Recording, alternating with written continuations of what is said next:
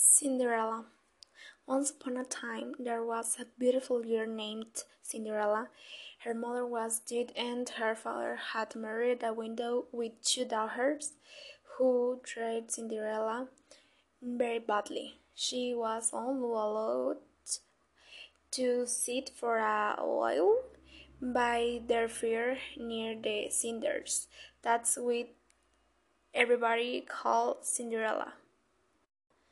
One day they were invited for a grand ball in the king's palace, but Cinderella's stepmother would not let her go. Cinderella was made to sew new party gowns for her stepmother and stepsister and curled their hair. They then went to the ball, leaving Cinderella alone at home.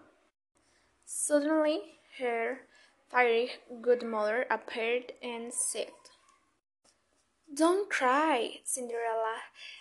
I will send you to the ball. But I don't have a wand to wear for the ball, cried Cinderella.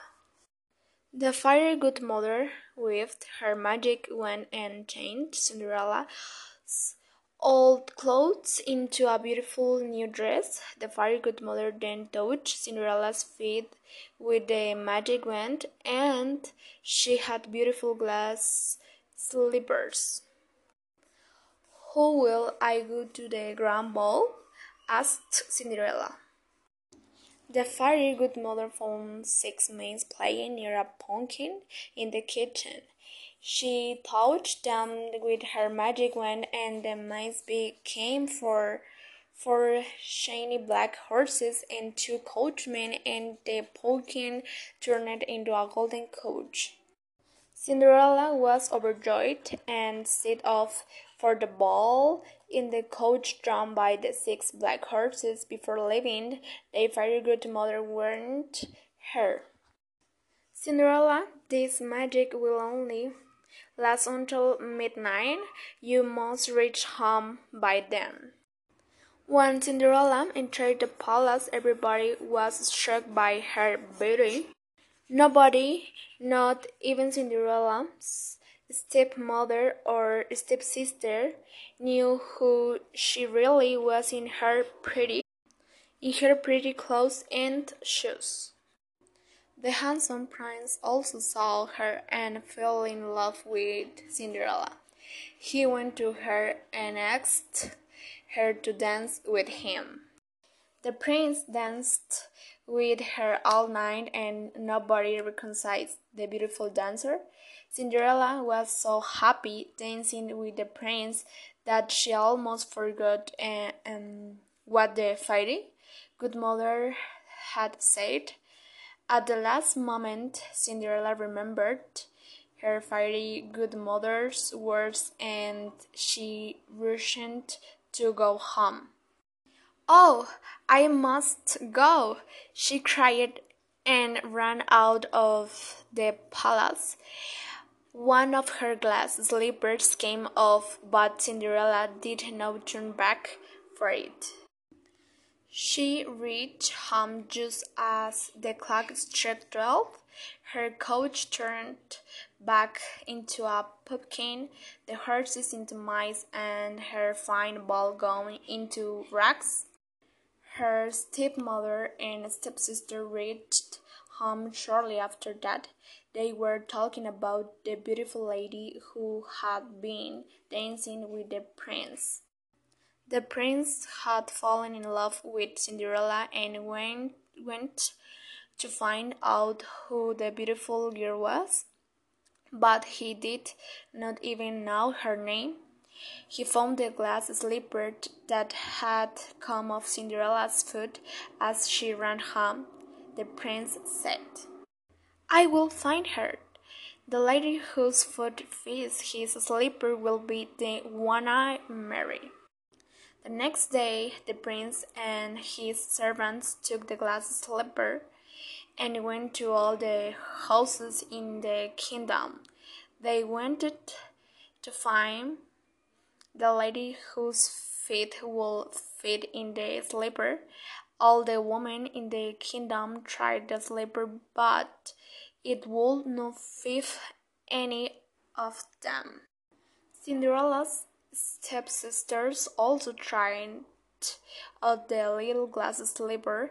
They tried to squeeze their feet and push her into the slipper. But the servant was afraid the slipper would break.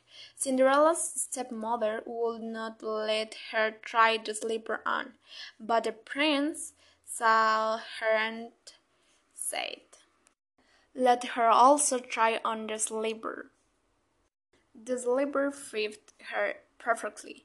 The prince reconciled her from the ball. He married Cinderella, and together they lived happily.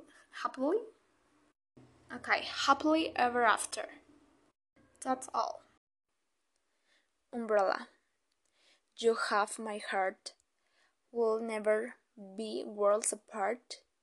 Maybe in magazines, but you'll still be my star. Baby calls in the dark.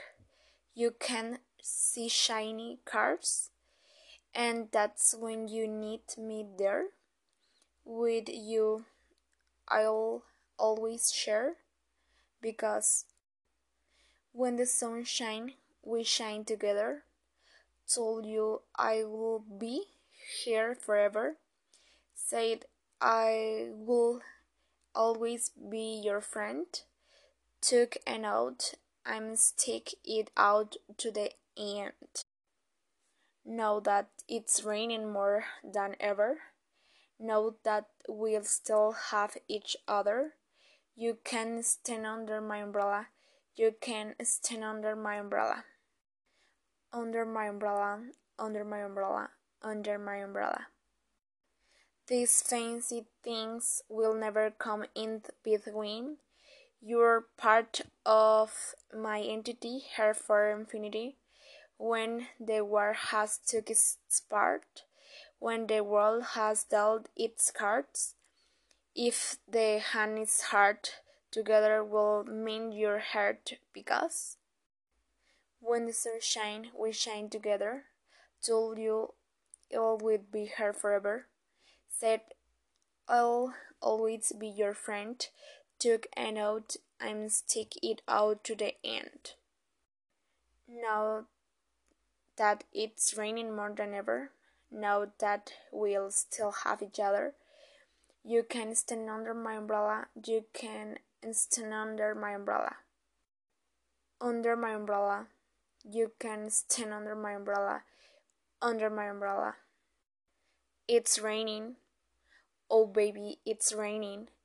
You can always come here to me. Come here to me. It's raining. Oh, baby, it's raining. You can always come here to me. Come here to me.